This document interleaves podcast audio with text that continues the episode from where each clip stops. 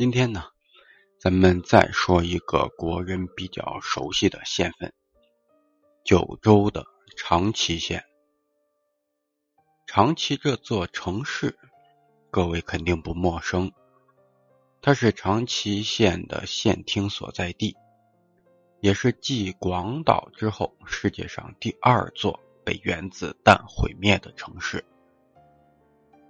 而长崎县呢？的位于整个九州岛的西北角上，它不像九州的其他几个县，绝大部分都是陆地面积。长崎县呢，则包含了很多个大大小小的岛屿，以及半岛以及海湾。如果你打开地图，你会发现，整个九州岛的西面，除了我前面介绍过的熊本县的天草群岛。以及鹿儿岛县的赠岛，其他的岛屿通通都划归长崎县。而且长崎县呢，还包裹着一个面积很大的海湾，叫做大村湾。包括县厅所在地长崎市，它也是围绕着一条纵深很长的海湾，叫做长崎湾而建设和发展的。所以呢。长崎县有特别多的天然良港，就是水又深，还在陆地之内，受风浪的影响呢十分之小。比如二战时就已经很有名的日本的军港佐世保，也就位于长崎县。这个长崎湾纵深有多深呢？因为当初呢我是坐船来的，我知道一点，就是当天我们的游轮从。起锚离开长崎港码头算起，到最终开出海湾，到达开放水域，加足马力啊，开了足足有半个小时，只多不少。也就是说，这半个小时里，几乎都是沿着长崎市区在走。而在长崎县所管辖的若干群岛屿中啊，有两个是我个人特别感兴趣的。一个是伊奇岛，一个就是对马岛。先说伊奇岛，伊奇岛的历史很悠久，地位也很超然。它是日本国土诞生中最初的大八岛之一，在咱们国家的二十四史的《三国志》中，是《三国志》啊，就二十四史的前四史之一，它不是《三国演义》。《三国志》中就有关于伊奇岛的记载，那时候它叫做野马台国。当然，伊奇岛只是野马台国的一部分，但是据史学家考证，这个野马台国就是地处现在的日本九州岛的西北一带。当时呢，他们还是母系氏族的一个社会状态，就是国家的君主还是女性。而野马台国呢，是国际史学界所一致认定的日本的国家起源。也就是说，现在的整个日本就是从最初的这个野马台国为基础，慢慢发展演变而来的。但是感兴趣不等于想去。这个伊奇岛上啊，住的人虽然不多，住了将近。不不能说不多，住的人虽然不少，很多的伊奇岛上的人口，常住人口将近四万，但是观光资源却很一般，除了一些神社外，就是各种古坟啊、古墓啊、古代遗迹。而有意思的是呢，我之前不是讲过四国岛有所谓的八十八所吗？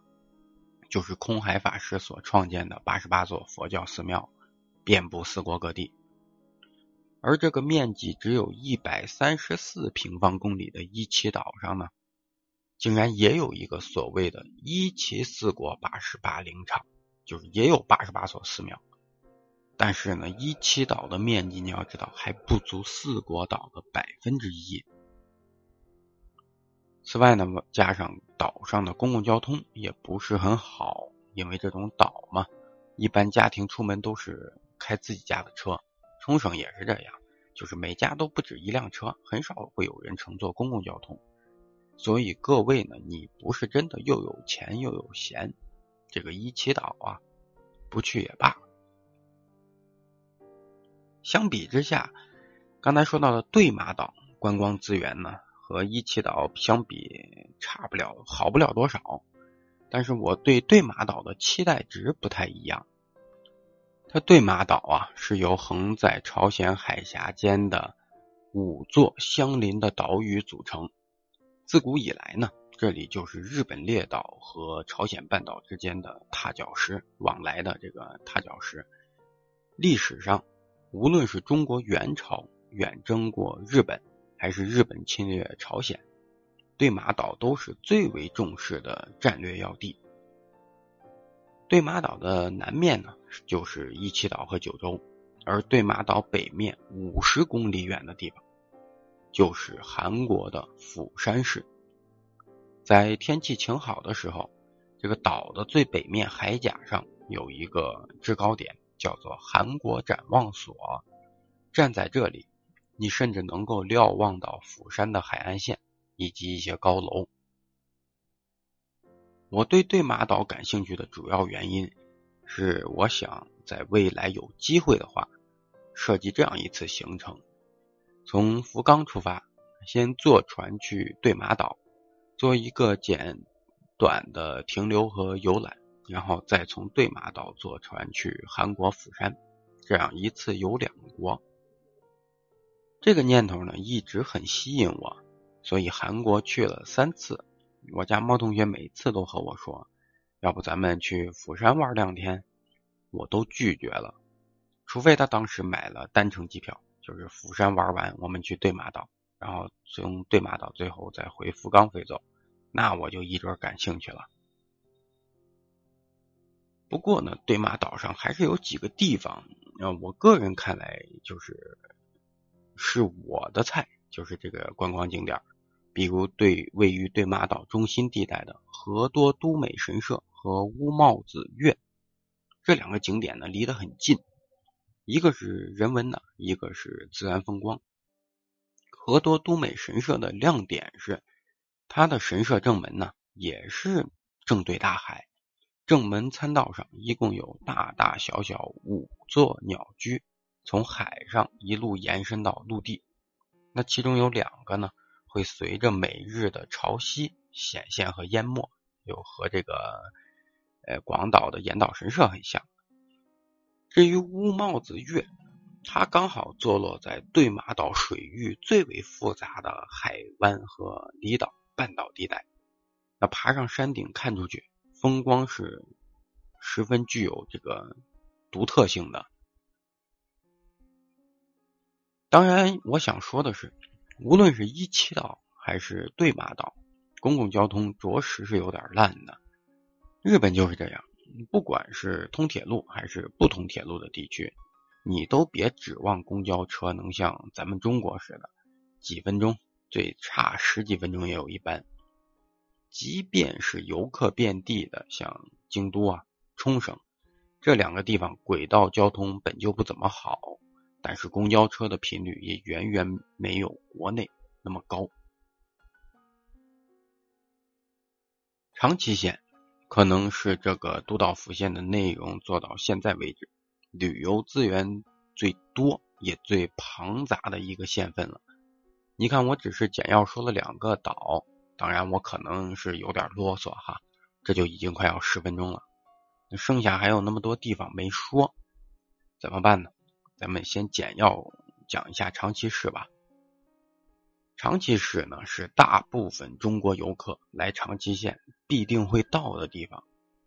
长崎市内知名的旅行目的地有一些，但是在我看来啊，名气大，但是实际逛起来没什么意思。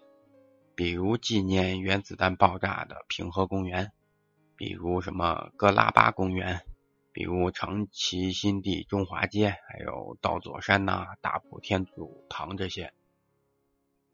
所以长崎市内啊，我个人感觉连吃带逛一天就差不多了。你真是想要时间松散点，花上两天，说实话就有点浪费了。可能到第二天下午你就不知道该去哪儿了。只能随便就近，扒拉着看呗，哪个地方我没去过，只管去，也不管自己感不感兴趣，反正不能闲着嘛。很多国内游客呀，特别是年轻人，来长崎的主要目的，冲着一个地方——豪斯登堡。豪斯登堡是日本一个仅次于迪士尼和环球的大型主题公园，它以荷兰风格建筑布局，盖的呢十分漂亮。所以呢，长期简单逛一天，然后去豪斯登堡就行了。而最关键的是，去长崎是路过豪斯登堡的，所以很尴尬啊！你如果就是冲着豪斯登堡，那长期去不去都行。这种诉求的话呢，就别往长崎折腾，因为距离还是比较远的。也就是说，打个比方，你从熊本、从佐贺或者从福冈过来，哪怕你从佐世保过来，你都是先到豪斯登堡，然后再到长崎。而豪斯登堡实际所在的位置呢，就是我刚说到的日本著名军港佐世保市。下面这才算进入正题哈。长崎县除了长崎市内和豪斯登堡，还有哪些地方值得一去？那就先说佐世保市了。佐世保至今为止也是驻日美军和日本海上自卫队的重要基地之一。佐世保市呢，我个人看了看，觉得倒是有个不错的去处，就是在佐世保港外面的这片海域里，有一片群岛，叫做九十九岛。它其实呢，并不是指这个地方有九十九座岛屿，只是形容这个地方岛屿数量很多。九十九岛这片呢，你既能在佐世保的鹿子前栈桥。买这个游览船进行海湾巡游，也可以呢在陆地上玩，包括呢有九十九岛水族馆、九十九岛动植物园，还有可以眺望九十九岛的两个展望台，一个叫船越展望所，还有一个叫十月展望台。那去这些地方的话呢，从佐世保站前乘坐公交车即可，路程呢也就是十几分钟。佐世保市的北边靠海位置是平户和松浦两市，这两座城市的观光资源呢，主要是两大类，一是自然风光，那它的自然风光是以悬崖、崖壁、沙滩、山顶草原这些为主；第二类呢，就是文化景点。平户市有很多早年中国移民遗留下来的建筑，因为它是处于整个九州岛的。这个最西北角嘛，就是从中国过来，这个地方是最近的，所以呢，它有很多中国人盖的什么庙啊、妈祖庙啊什么的，还有一座什么郑成功纪念馆。除此之外呢，西洋教派、基督教天主教的建筑在这里也有很多。这一部分呢不太好介绍，就是景点太碎了。打个比方啊。一座建在日本的教堂，一处海岸边稍有些奇特的崖壁，一个塑的不怎么样的郑成功的像，你能花多长时间参观？对不对？可能二三十分钟顶天了，半个小时后你就没事可做了。那之前呢还要再加上你坐车过去找过去的这些时间，成本太高，而且。你也不可能说在这两个地方给大家画出来，比如说松浦啊、平户啊，我给你画出来七八间教堂、资料馆什么的，你一天可着劲儿逛去吧，那也会有审美疲劳。我一天净看教堂了，对不对？而且日本的教堂，我刚才也说了，盖在日本的西洋教派的教堂，你能有多大呀？它跟欧洲那些极尽华丽精美的大教堂比起来，简直太小了。所以说呢，真的是不够看，看看看看，你在改变信仰了什么的，怎么办？对吧？长期县啊，总体来说就是这样，大的能够支撑你去参观，能逛一两个小时的地方都不多，关键是中间这个大村湾海湾给隔着，景点是又小又零散，除了刚说到的长崎。佐世保、平户、松浦几个市，还有西海、大村、建早、云仙、岛原、南岛原多地。长崎这个就不能和前几个县一样一一去说。长崎县的地图啊，大家你真是去扒拉着看看，绝对那是日本海岸线最复杂的一个县份。那剩下的这点时间呢，我简单介绍。两个地方，这都是我扒拉着看了半天，我个人觉得还不错的，就是我将来如果有机会，我可能会去到这两个地方呢。一个是长崎市北面的西海市，还有一个就是岛原半岛。西海它位于长崎市的北边，大村湾以西。西海这座城市还是有一些看着不错的旅游资源的。西海港外呢，也就是一公里的松岛上，有一个号称日本第一小的公园一圈栅栏，一棵小树，一个长凳，然后呢，周围是草地，面朝大海，这就是总共也就是我感觉也就是有个十几平方吧，就是号称日本最小公园但是风景确实不错。其实包括西海市内，也和长崎县的其他地方差不多，景点小而零散。比如一些海中公园啊、日本庭院啊、怪异的车站造型啊、老的工业遗迹什么的。但是我不得不夸的是，西海的官方网站啊，人家聘的这位摄影师水平可以，照片一张张拍出来，那看着就是美美的小清新范儿。所以呢，西海，我个人感觉就特别适合年轻人，你来这里凹造型拍照。有山有海有岛，景也好，各种这种道具啊，什么背景，你绝对能让你拍出九九九八十一种这种风格。人也少，可以说是保证能够让你拍完照发朋友圈啊，人家急着羡慕，还到处问你这照是在哪儿拍的。唯独不好的就是这个西海它不通铁路，从长崎站呢乘坐巴士过去。大约需要一个半小时。那说完西海呢？说最后一片岛原半岛。岛原半岛是以云仙岳，就是它半岛上有一个高山，以云仙岳为中心，包含了刚才说到的建早、云仙、岛原、南岛原这几个城市。之前的录音里呢。我讲过一个天草石真四郎和岛原天草大起义，指的呢就是熊本的天草群岛和长崎的岛原半岛这两个地方合称岛原天草。岛原半岛，先说交通啊，JR 的话只通到岛原半岛的最西边建早市，然后呢从建早这里呢有一条私铁路线。叫做岛原铁道线，那沿着海岸线绕了岛原半岛半圈最终停在了最东边的岛原港站。这整条线路坐下来呢，差不多也是一个半小时。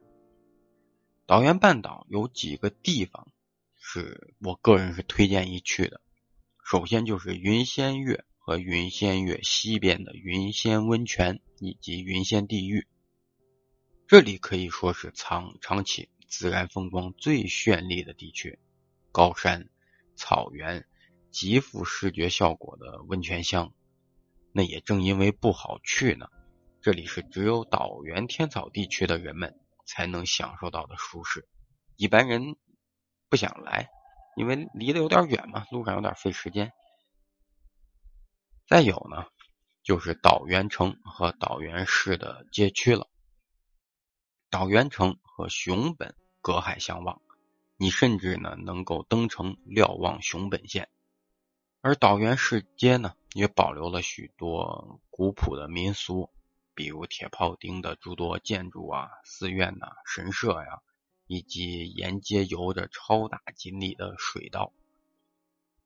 如果你能在秋天来到岛原半岛，看着一层一层不同色彩的山林。品着茶，沿着街道跟随锦鲤游走，累了再泡个热气腾腾的温泉。哎呀，说的我都恨不得立刻想去了。最后，咱们来总结一下长期该怎么玩吧。我今天假设了三个行程方案，当然这是我个人的喜好啊，好与不好，合理与不合理，这个不能一概而论，只代表我个人。就是如果我有这么多时间，我会怎么玩？那第一种方案呢，就是时间只有两天，长期线该怎么玩？给长期线只有两天时间。那如果我没去过长期，我会给长期一天时间，然后呢，豪斯登堡一天时间，然后就离开了。当然呢，我去过长崎了，豪斯登堡呢，我也不是那么感兴趣。那我很有可能会利用这两天时间，直接杀去岛原半岛，一天在岛原市逛逛吃吃，一天在云仙温泉泡泡汤。而且呢，我不会选择坐车去，因为太绕了。如果只去岛原半岛的话，最好的办法、最节约路程的办法，是从熊本市的新港直接坐船去岛原市。那行程二，如果长期线我有四天的时间，该怎么玩？那四天的话，我依然是两个方案，一个是四天我要环岛原半岛好好玩一圈。刚才上一个方案我可能只去两个地方，就是云仙温泉和岛原市，那我就要围着跑一圈了，什么建早啊，什么岛原呀、云仙呀，我都要去到，那不去别的地方。那么方案二呢是长崎加西海，我会玩两天，然后再加佐世保和豪斯登堡，再玩两天，这是四天的行程。那第三种行程就是我有六天，我就想在长崎待着。那六天的话，对我来说基本上就可以把我在长崎县想去的地方都去个遍了。什么佐世保啊、西海呀、长崎啊、岛原半岛，就这么多地方。那不知道各位发现没？三个方案里啊，我都没有提及最开始的一期和对马两个岛。这两个岛很洋淡，它虽然属于长崎县，但是你想要坐船过去的话，最近的城市是福冈。那再加上这两个岛也的确没有太过于吸引人的风景，所以我也就不推荐了。反正这么多地方都还没去过。对我来说，我也不可能放着我最想去的岛原半岛不去，先跑去对马岛，对吧？除非，除非咱们最后韩国釜山玩完走人，对不对？OK，关于长期险呢，我今天就说这么多了，希望能帮助到一些计划将来去长期的小伙伴。咱们呢，下集继续。